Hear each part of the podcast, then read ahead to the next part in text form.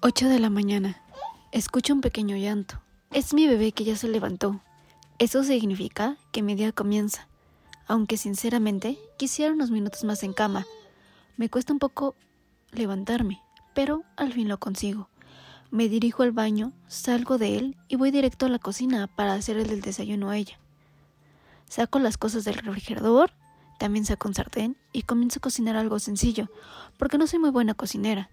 Ella se desespera y comienza a llorar, porque me he tardado haciendo su desayuno.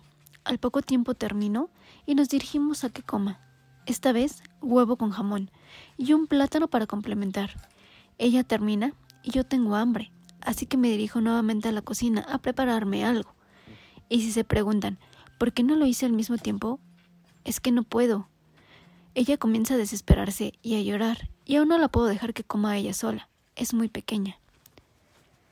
Termino mi desayuno y aún sigo un poco adormilada, pero ya levantada. Mi pareja se tiene que ir a trabajar, así que ella y yo nos regresamos a la habitación para prepararle la ropa que se llevará al trabajo. Él se alista y sale de casa. Ella y yo nos quedamos solas hasta la noche, que es cuando él regresa, aunque ella ya no puede verlo porque es demasiado tarde cuando llega. En el transcurso del día, ella se baja de la cama y comienza a dar unos pasos pequeños, agarrándose de lo que encuentra, porque aún teme caerse. Se pone a jugar unos minutos y noto que se aburre. Así que comienza a tomar cosas que pueden ser peligrosas para ella. Plumas, cables de celular y bueno, un sinfín de cosas que se preguntarán que por qué no las levanto. Y la respuesta es sí, sí las levanto.